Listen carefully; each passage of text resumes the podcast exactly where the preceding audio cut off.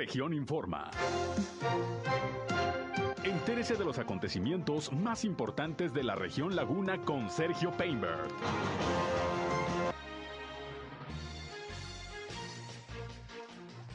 Anuncian en Durango cuarta dosis de vacunación anti-COVID para adultos mayores y personal de salud. Se registran tres decesos más por COVID-19 en Coahuila. Evacúan un centro de hemodiálisis en Torreón por un derrame químico.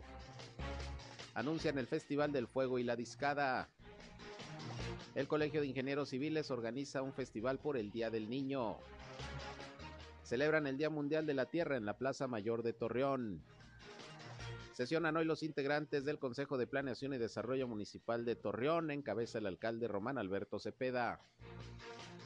Esto es algo de lo más importante, de lo más relevante que le tengo de información, de noticias aquí en esta segunda emisión de Región Informa. Gracias por acompañarnos como siempre. Yo soy Sergio Peinbert, usted ya me conoce y les invito a que se queden con nosotros durante la siguiente hora. Tenemos la información más importante, lo más relevante de lo que ha acontecido a lo largo de esta mañana ya de viernes, el último tirón de la semana, 22 de abril del año 2022. Gracias por acompañarnos. Aquí estamos listos para informarles el clima.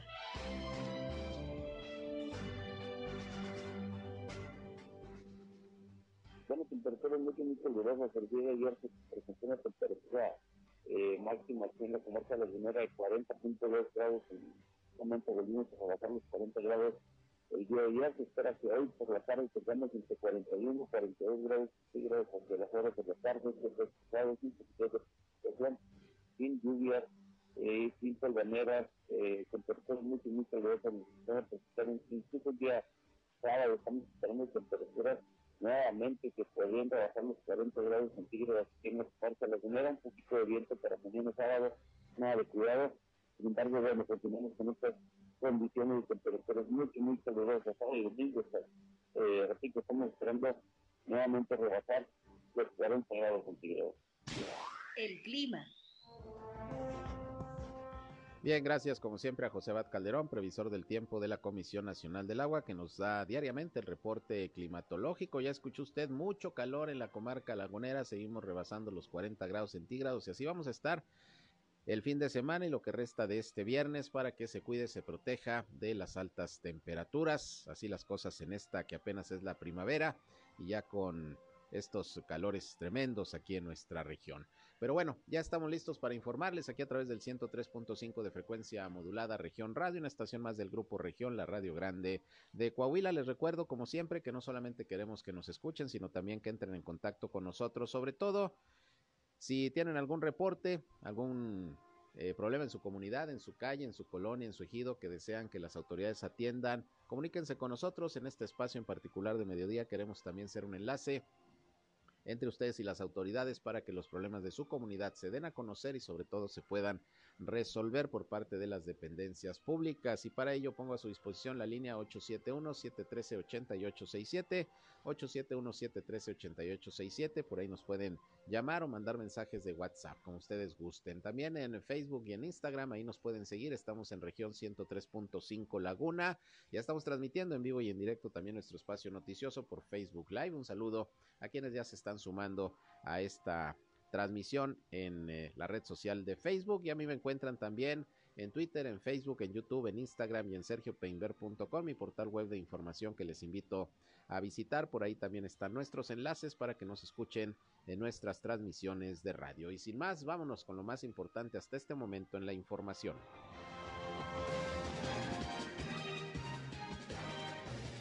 Vamos a arrancar con los reportes que ya tenemos aquí de las autoridades de salud de Coahuila y Durango sobre la situación del COVID-19. Baja la incidencia, afortunadamente, de contagios. Hoy, desafortunadamente, hay decesos en el estado de Coahuila.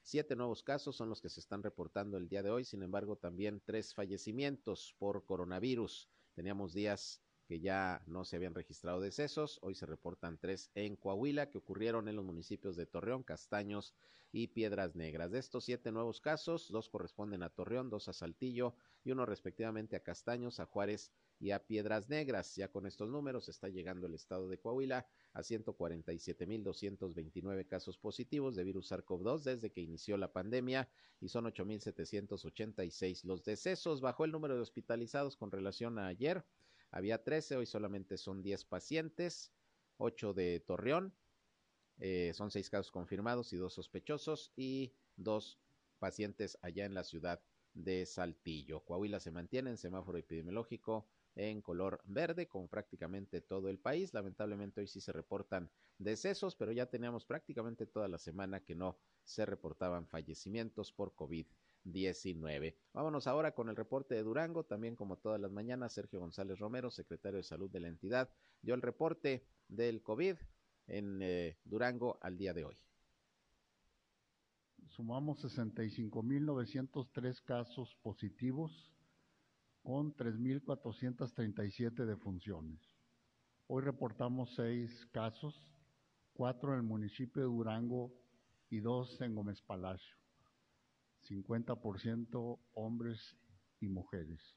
De los casos activos son 71, donde en verde se ve los municipios que tienen estos casos diagnosticados en los últimos 14 días, en donde predomina el municipio de Durango y en Gómez Palacio. pues ahí está la información, cero de funciones, hoy nuevamente afortunadamente allá en en Durango y nada más estos seis nuevos casos.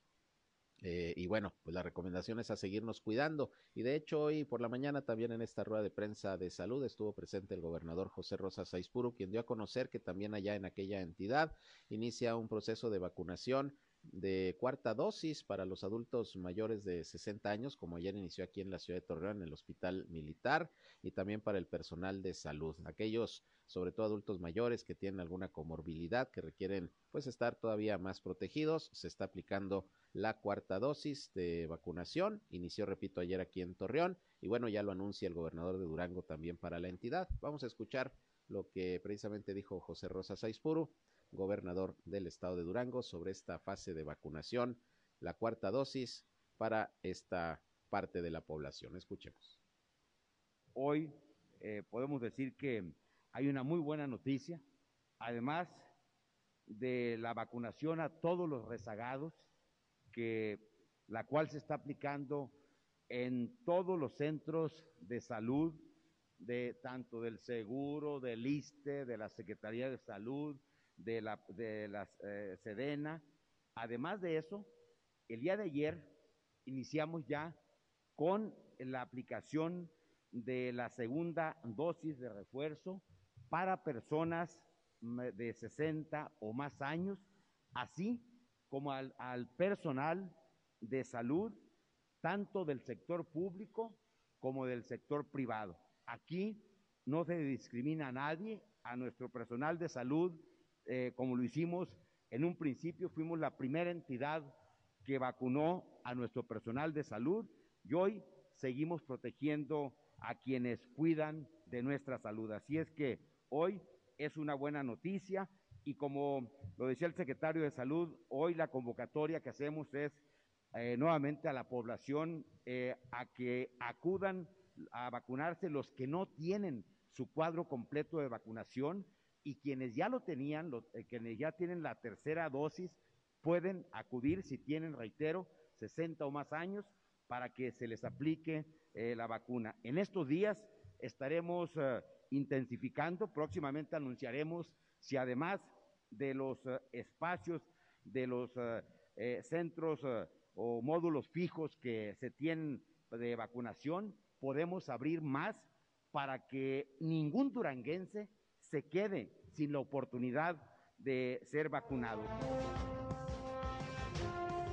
Bien, pues ahí lo que anunció esta mañana el gobernador José Rosa Saizpuru, también esta fase de vacunación, cuarta dosis, un segundo refuerzo, si se quiere ver así, para adultos mayores de 60 años y para personal de salud. En el caso de los adultos de 60 años y más, en eh, lo que es eh, el hospital militar aquí de la ciudad de Torreón, ahí donde se encuentra la zona militar, el campamento de la Joya.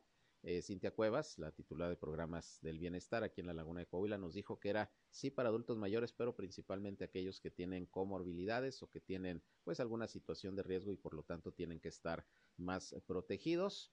Para ellos se aplicaría esta cuarta dosis, así como para el personal de salud. La condición es que ya hayan transcurrido por lo menos cuatro meses desde la aplicación de la última dosis, en este caso que sería el refuerzo. Esas son las condiciones y bueno, pues se sigue ampliando la vacunación anti-COVID. No lo echen saco roto, vacunes es importante, es la forma como nos podemos seguir defendiendo y ahorita ya de manera muy efectiva de los contagios, las hospitalizaciones y particularmente los fallecimientos por COVID-19. Bien, vámonos a otros asuntos. Tengo en la línea telefónica al licenciado Gerardo Vázquez del Registro Federal de Electores de la vocalía ejecutiva del INE del Distrito 06 aquí en Torreón. Hay información importante que usted debe conocer y que, bueno, como siempre, aquí estamos listos para que el INE proporcione la información, así como el Registro Federal de Electores. ¿Cómo estás, licenciado? Muy buenas tardes. Muy buenas tardes, a ver, pues platícanos, hay información importante sobre los servicios que se están ofreciendo, sobre todo para el tema de la credencial de lector, ¿no? Sí, claro que sí, pues bueno, eh, dos cosas importantes. La primera de ellas es que estamos este, pues, difundiendo de manera masiva a través de nuestra página de Facebook de Digital la, eh, pues, la invitación de esta posibilidad que tiene la ciudadanía que se encuentra imposibilitada físicamente de acudir al módulo de atención ciudadana por alguna cuestión de enfermedad o de impedimento físico, pues puede hacer una solicitud. La, la, la este, solicitud que hacemos nosotros refiere a que si no, no tienen la posibilidad de, de la atención ciudadana de acudir y les surge la credencial para votar, eh, eh, podemos acudir incluso a centros hospitalarios, obviamente con los cuidados pertinentes para no, no este, hacer el, el posible eh, rehabilitación de la ciudadanía ni tampoco poner riesgo a nuestros funcionarios. De tal forma que todo el trámite es muy sencillo, obviamente, que la, la ciudadanía que no pueda acudir eh, eh, a realizar el trámite de, de manera este, personal, pues puede eh, algún familiar o alguna persona que le esté acompañando, que le esté cuidando, debido a dejarnos una solicitud, o llenar una solicitud, una petición por escrita, los eh, eh, tenido pues, un, un, un, diagnóstico, el cual el diagnóstico es meramente, no, no hacemos ninguna indagación, ni mucho menos, únicamente es para justificar la salida y que se explique en ese dictamen médico cuál es el impedimento eh, físico para poder acudir al, al módulo. Eh, los tres requisitos, eso sí son ineludibles, los requisitos que nos piden a todos los ciudadanos para la credencial para votar, el acta de nacimiento, el comprobante de domicilio y en su caso la identificación con fotografía. Y en, en un plazo no mayor a tres días, nosotros acudimos al domicilio hospitalario a levantar la solicitud individual y de la misma forma, al término de los 10 días naturales en los que tardamos en generar la credencial y la fabrica, pues vamos y la volvemos a entregar al domicilio o al centro hospitalario. Pues una muy buena porque sí, efectivamente, a veces por imposibilidad física, alguna enfermedad, no se puede acudir a, renovar o a sacar la credencial de lector, hacer algún cambio. Y, y, a veces surge el documento, incluso para propios trámites, cuando uno tiene alguna enfermedad, algún padecimiento, ante instituciones, etcétera, pues qué bueno que pues el registro y el INE pues van a domicilio prácticamente, licenciado. Así es, así es, y es importante señalar que además de que al tener nosotros el, el, el módulo que tiene la posibilidad de hacer este, este, este trámite, pues tiene que venir así con nosotros al distrito 5, en, lo que corresponde al municipio de Torreón, 10 y Matamoros, en el distrito 6 donde realizamos este trámite. Es decir, eh, si alguien acude a la de la media, por ejemplo, pues indudablemente les van a destinar y le van a dar información de que nosotros somos los, los que operamos ese mecanismo, ¿verdad? Claro, ahora cuentan ustedes, me imagino, pues con el personal, vehículos eh, suficientes para atender a quienes soliciten este servicio. Así es, así es. Tenemos el, equipo módulo móvil que lo tenemos de manera municipio, en el municipio de Matamoros, que se encarga una vez que finalizan las actividades de atención ciudadana en este municipio, acude eh, por las tardes a realizar este tipo de trámites. Pero podemos hacer en la mañana, dependiendo de, de la disposición que tengan, por ejemplo, los centros hospitalarios, pero de preferencia en las tardes, igual para no causar mucha molestia.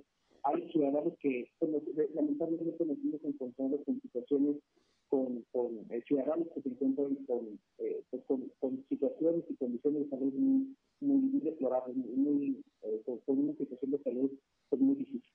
Entonces, creo que es importante los derechos electorales y además, como es para este, la identificación de expertos ciudadanos, como bien dice pues inclusive se piden eh, los mismos, la misma credencial para votar para los planes de atención en los niños hospitales.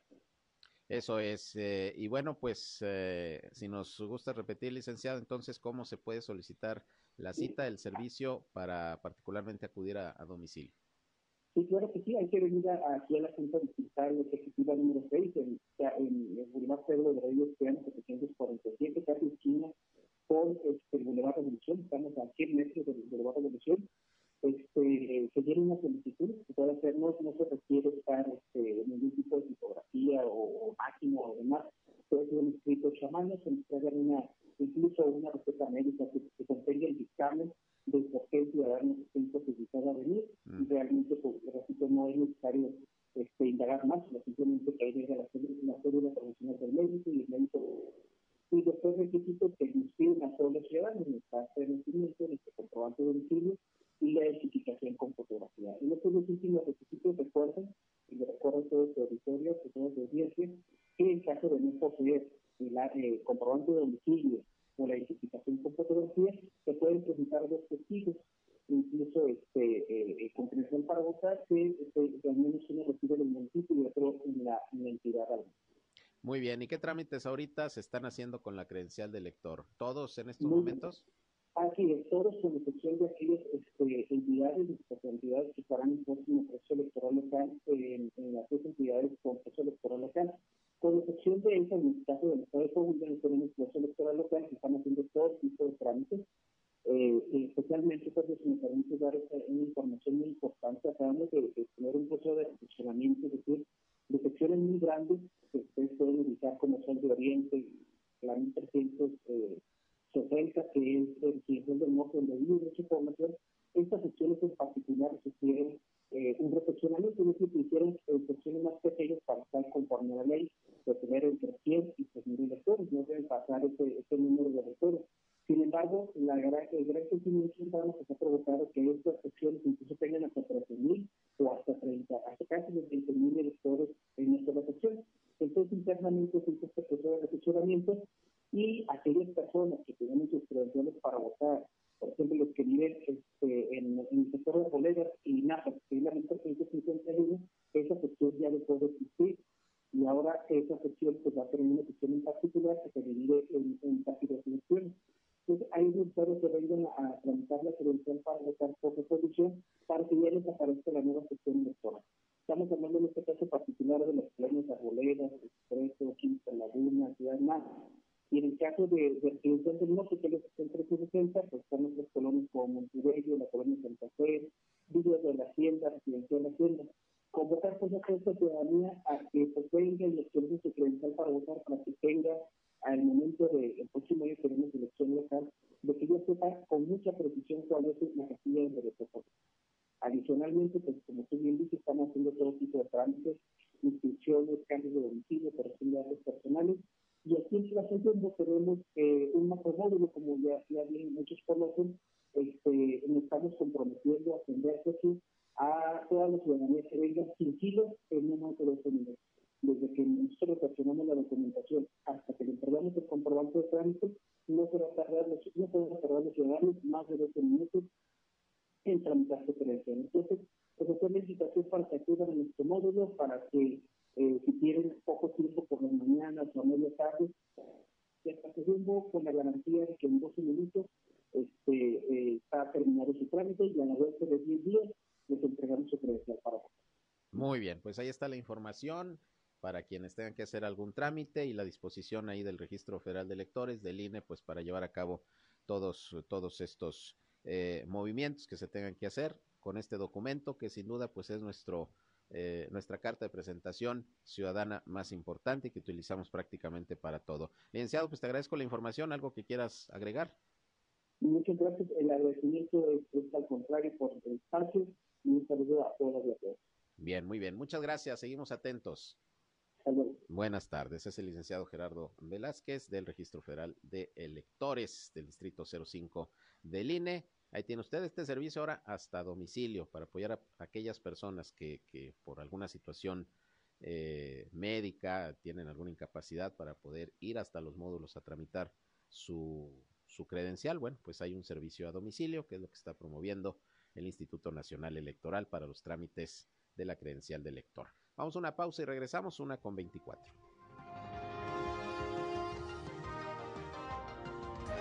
Región Informa. Ya volvemos. Al aire, región 103.5.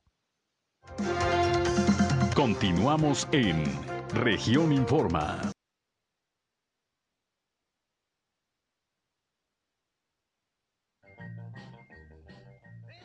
Bien, regresamos, son las 13 horas, la una con 30 minutos, y ahora nos pusimos rock and rolleros ahí con Elvis Presley, el rock de la cárcel, buenísima melodía ya de los años 50.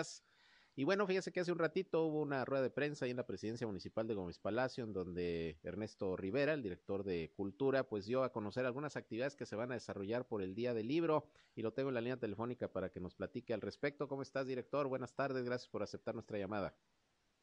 Sergio, buenas tardes, gracias a ustedes, saludos a ti y a todo tu auditorio. A ver, pues platícanos, el Día del Libro, ¿qué tienen preparado? Sí, bueno, celebramos el Día Internacional del Libro y los Derechos de Autor. Entonces, eh, aquí en el municipio de Gómez Palacio vamos a tener la primera feria municipal del libro aunada a una muestra artesanal. Eh, vamos a, a celebrarlo teniendo la presencia de editoriales locales. Lo estamos organizando en conjunto con Peronitos Editor- Ediciones. Vamos a tener también venta de libros de librerías locales. Eh, hay que apoyar el comercio local, como siempre he dicho. Va a haber presentaciones de libros infantiles como para eh, adultos, no, no, no adultos, para toda la familia, Sí. temas completamente variados. Va a haber presentaciones musicales, va a haber talleres de, de origami, va a haber talleres, un taller que se titula Entre Letras de Aventura. Excelente. ¿Esto cuándo va a ser y dónde? Va a ser el día de mañana, sábado 23 de abril, en la plaza principal de Gómez Palacio. Vamos a estar desde las 5 de la tarde para que agarren colorcito. Los que no salieron de vacaciones, ahí se pueden agarrar colorcito. Vamos a tener toldos, no, no, es una broma. Vamos a tener toldos para que se protejan del sol. Vamos a estar desde las 5 de la tarde hasta las 9 de la noche con Muy bien. actividad cultural. Claro, y, y no, qué bueno que dices de los toldos, porque 40 grados centígrados o más se esperan el fin de semana, entonces, pues sí, luego a veces el Sí, calor no. puede inhibir un poco la asistencia a estos eventos, pero qué bueno que ya están preparados. Oye, ¿y cómo han visto, eh, Ernesto, ustedes que difunden pues todo lo que tiene que ver con la cultura, eh, la actividad literaria, cómo ven el interés de los Gómez Palatinos en este caso por, por leer, por comprar libros? ¿Qué, qué, qué percepción tienen de ello? Mira, me gustaría decirte que algo que ha ido, bueno, realmente se ha ido creciendo.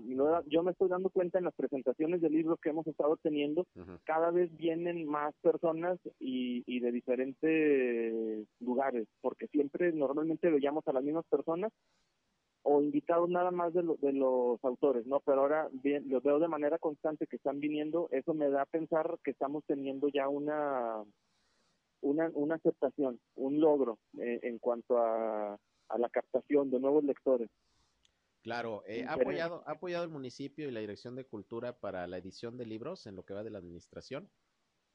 Sí, estamos teniendo, empezamos hace ya seis meses el taller permanente de, de literatura Mm.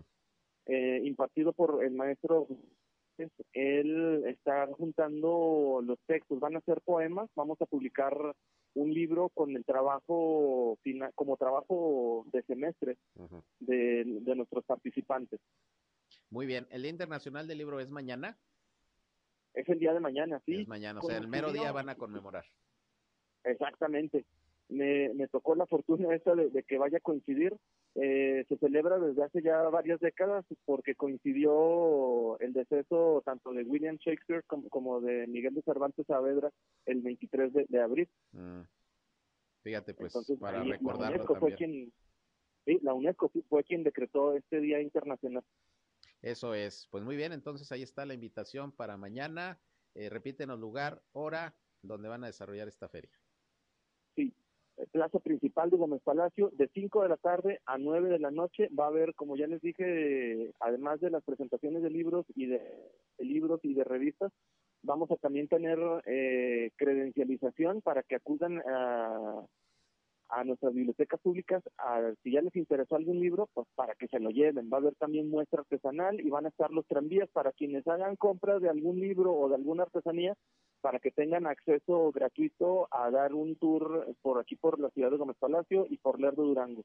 Ah, pues excelente, pues un plus ahí que se está ofreciendo. Y, y qué bueno que se hagan este tipo de actividades, porque mira, a mí en lo personal, no sé tú, pero a mí me gusta leer el libro, el libro, el libro, eh, el papel. A mí no me gusta esto de los audiolibros y que verlos por, por internet. No, no, yo necesito tener el libro, leer la tinta para, para sentirme a gusto y sentir que de veras estoy leyendo. No sé a ti si te pasa eso. No, yo también. O sea, paso uno, abro el plástico, paso dos, meto la caricia en el libro para, para olerlo, para olerlo, para sentirlo. Sí. Tenía también yo un conocido, es que mira, yo, yo leo dos libros a la semana y yo le digo, pero ¿cuál es tu prisa? Disfruta el libro, gózalo, Mm.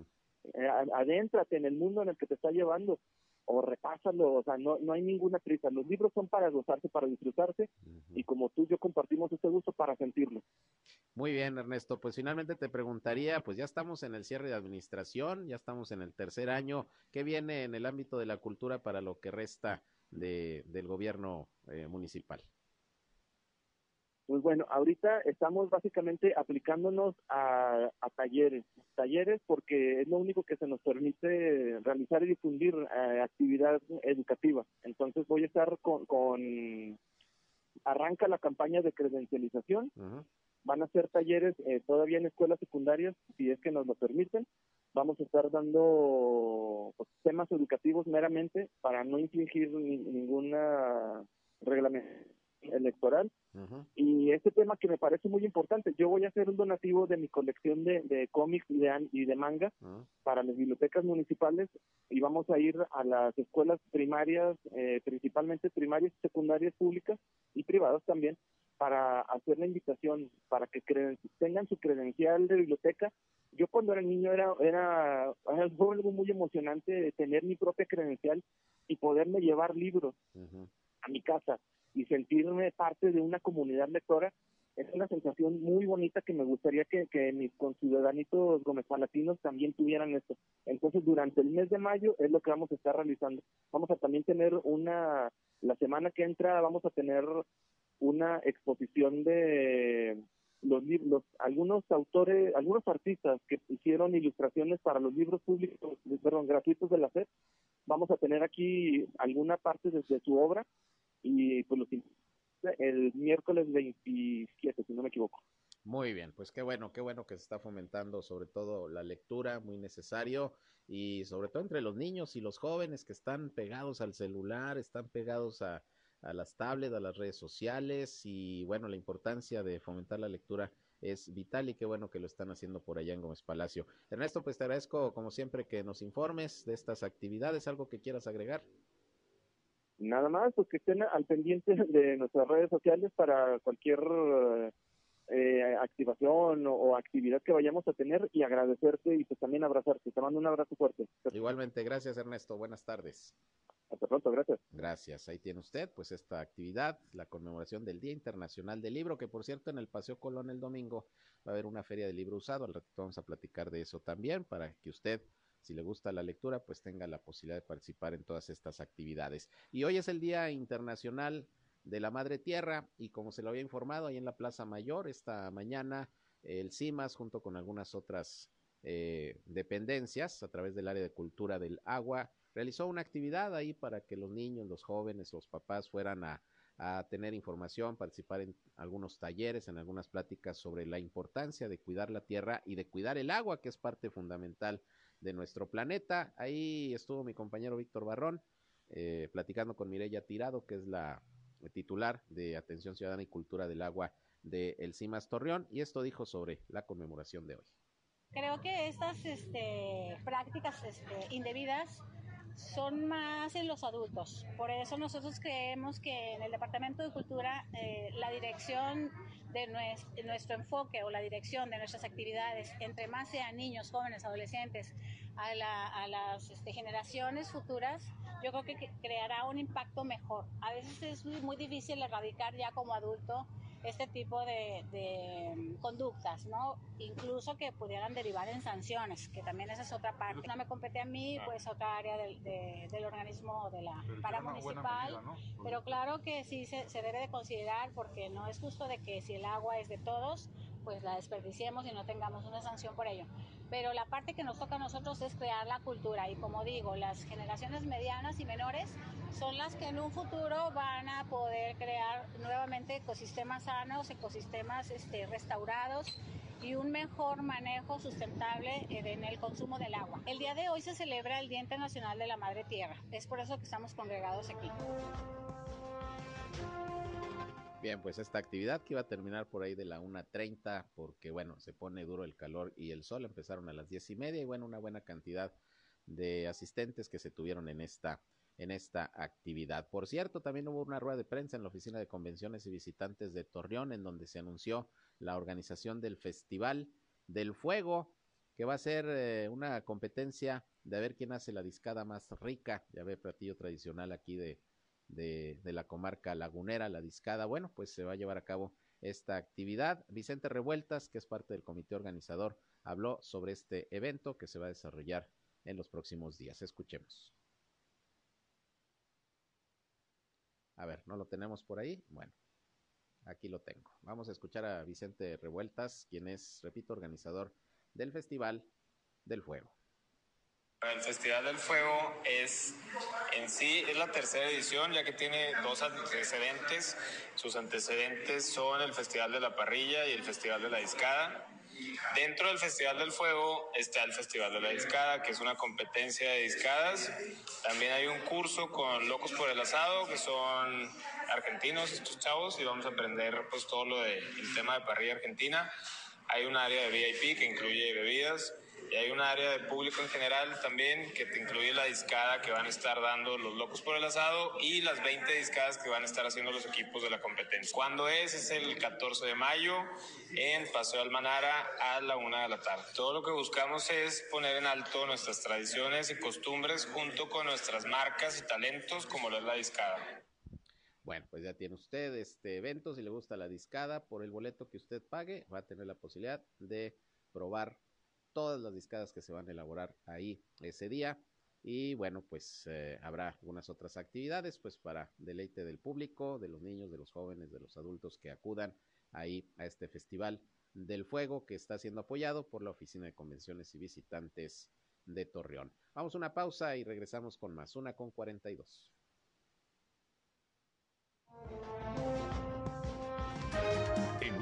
Regresamos a Región Informa. Somos Región Radio 103.5. Regresamos a Región Informa. Estamos escuchando a los VGs. Fiebre nocturna de fiebre estado por la noche. No sé, si me la sé, sí me la sé, para que veas. Son las buenas, son las buenas. Por eso aquí me, me consienten aquí mis compañeros de operación con buena música en este espacio. Ya saben que me gusta la ochentera en inglés.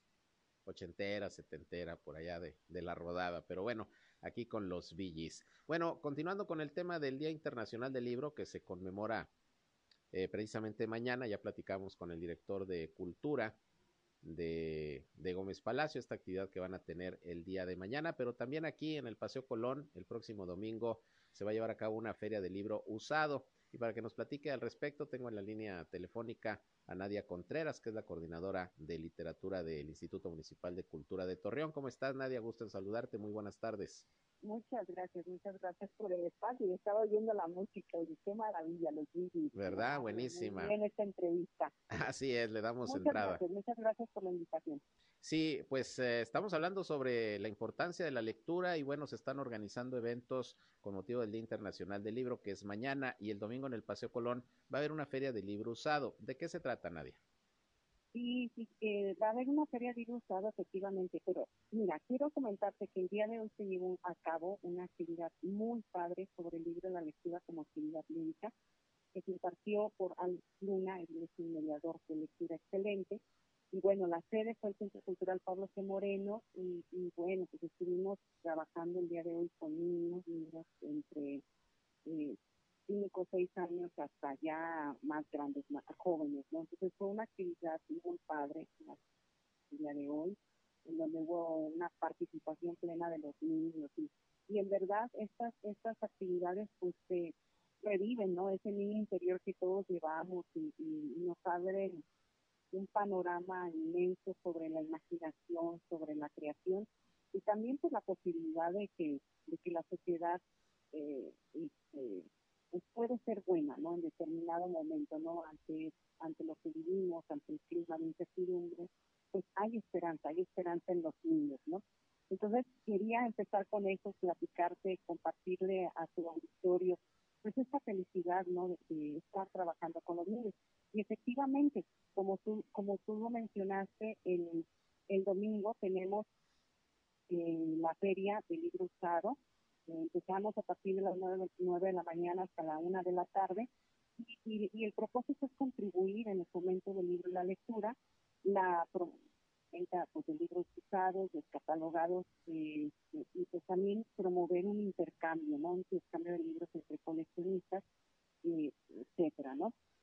Se contará con la participación de la librería del señor Jesús Campos, eh, que, que, bueno, que ella tiene más de cuatro décadas ejerciendo este oficio. Eh, también se contará con la participación de Javier Zúñiga Bernal, que pues él tiene, él es un eh, este, vendedor ambulante, tiene cuatro años vendiendo libros usados, eh, digamos, de manera formal, ¿no? Él llega, se instala con su en su mesa, este, y bueno, vende sus libros. Y dentro de las cosas que, que nos comentó el señor Javier, Javier fue que su abuela le heredó el oficio. Entonces, eh, le heredó el oficio, le heredó muchísimos libros y bueno, las personas cuando se enteraron que le había heredado pues estos grandes acervos del conocimiento, pues él decidió comenzar a vender su libro. Mm. Y, y, también nos va a acompañar la señora Doris Romero de la librería Otelo, de la gran famosa librería Otelo. Ellas, ellos también estarán ahí con nosotros en Paseo Colón.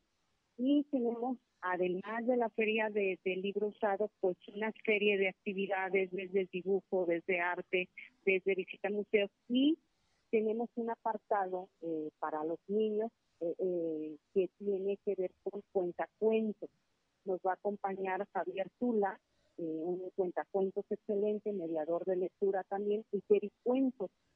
Eh, pues son dos personas que, que se han destacado en este ámbito y pues estarán ellos a partir de las 11 hasta la 1 compartiendo con los niños lecturas, juegos, actividades que tienen pues, esta intención de, de ¿no? De, de hacerse amigos de los libros, de que sea, de reconozcamos el valor que tiene. Claro, pues una actividad muy completa y sin duda ya lo comentaba hace ratito con el director de Cultura de Gómez Palacio, la importancia que desde eh, el gobierno, las administraciones municipales, estatales, el gobierno federal y otras instancias, pues se siga promoviendo la lectura eh, entre sobre todo los niños y los jóvenes, ahora tan distraídos con esto del internet, las redes sociales, los celulares, pues se les olvida la importancia de leer, de leer un libro y, y qué bueno que esto se va fomentando, ¿no? Eh, sí, es excelente.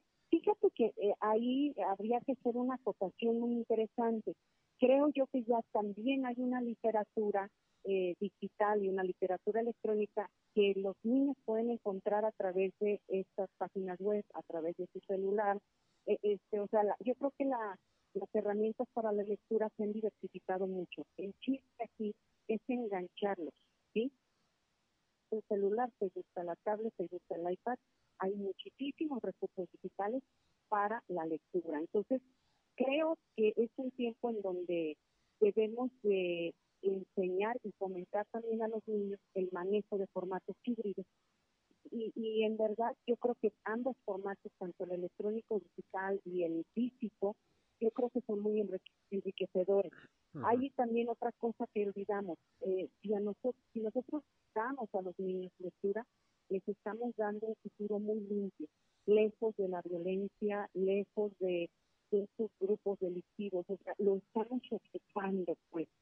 Sinceramente la apuesta es que la lectura reduce, reduce los niveles de delincuencia y no lo hemos visto en ese aspecto.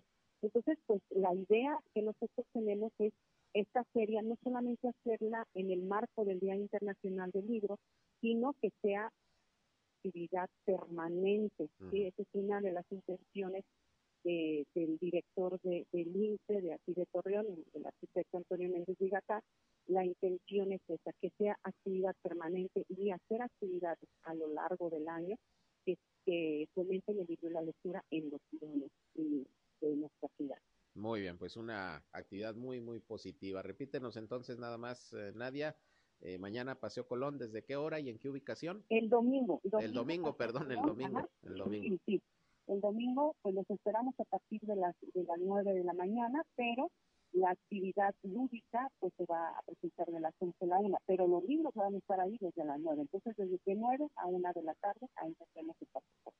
Muy bien, pues esperemos que haya muy buena respuesta y que mucha gente pues eh, retome el hábito de la lectura y que la pueda transmitir también, pueda transmitir este hábito a los niños, a los jóvenes, es, es muy importante. Decía yo hace unos momentos, pues habrá mucha tablet y mucho celular, pero a mí me gusta leer el libro, tener el, papel en la mano, es lo que, lo que más me llena de, leer un libro. Ojalá que, pues aún con todas las plataformas, se pueda ir incentivando eh, la afición por la lectura. Nadia, pues muchas gracias y ojalá que les vaya muy bien el domingo. No, muchas gracias a ustedes, gracias por este espacio. Al contrario, gracias. Buenas tardes. Es Nadia Contreras, coordinadora de literatura del Instituto Municipal de Cultura de Torreón. También esta actividad en el marco del Día Internacional del Libro. Y bueno, nada más antes de despedirme, fíjese que hoy hubo un derrame accidental de líquido químico en un centro de hemodiálisis aquí en la ciudad de Torreón, lo que provocó pues, la intervención de las autoridades y la evacuación de pacientes y de personal, aunque afortunadamente la situación fue controlada por los mismos trabajadores de este centro. Fue alrededor de las 10 de la mañana de hoy que se registró este percance en el centro de hemodiálisis especializado de La Laguna, que está ahí en la calzada Saltillo 400, casi llegando al Boulevard Revolución, frente a un centro comercial. Ahí acudieron los cuerpos de rescate, según informó Jorge Luis Juárez, director de Protección Civil. Se derramaron 3.5 litros de peróxido de hidrógeno, eh, que tiene el nombre comercial de Puristeril 340, que se utiliza para desinfectar las máquinas de hemodiálisis. El percance ocurrió debido a una manguera que se rompió y de inmediato se procedió a resolver la contingencia, evacuar al edificio donde se atendían en esos momentos a cinco pacientes de hemodiálisis y fue pues como medida de precaución. Afortunadamente no hubo mayores problemas, algunas molestias en tres pacientes, pero no pasó a mayores y pues de inmediato intervinieron las autoridades por este derrame de este químico ahí en este centro de hemodiálisis, es lo que está informando la Dirección de Protección Civil de Torreón. Nada, nada grave afortunadamente ocurrió. Bien, pues ya nos vamos. Gracias por su atención a este espacio de noticias. Les recuerdo que a las 19 horas estamos nuevamente con ustedes en nuestra tercera emisión con ya el resumen completo del día, el más eh, amplio, el más eh, completo de la radio aquí en la comarca lagunera. Nuestro resumen de este viernes, ya último tirón de la semana, 22 de abril. Por lo pronto se van a quedar con mi compañero Reyham aquí en el 103.5 de frecuencia modulada Región Radio, una estación más del grupo Región, la Radio Grande de Coahuila. Si van a comer, buen provecho y cuídense del calor, ya saben, vamos a andar con mínimo 40 grados centígrados todo el fin de semana. Ojalá no sea, no sea leve. Pásenla bien, a las 19 horas estoy nuevamente con ustedes. Buenas tardes. Esto fue Región Informa ahora está al tanto de los acontecimientos más relevantes. Lo esperamos en la próxima emisión.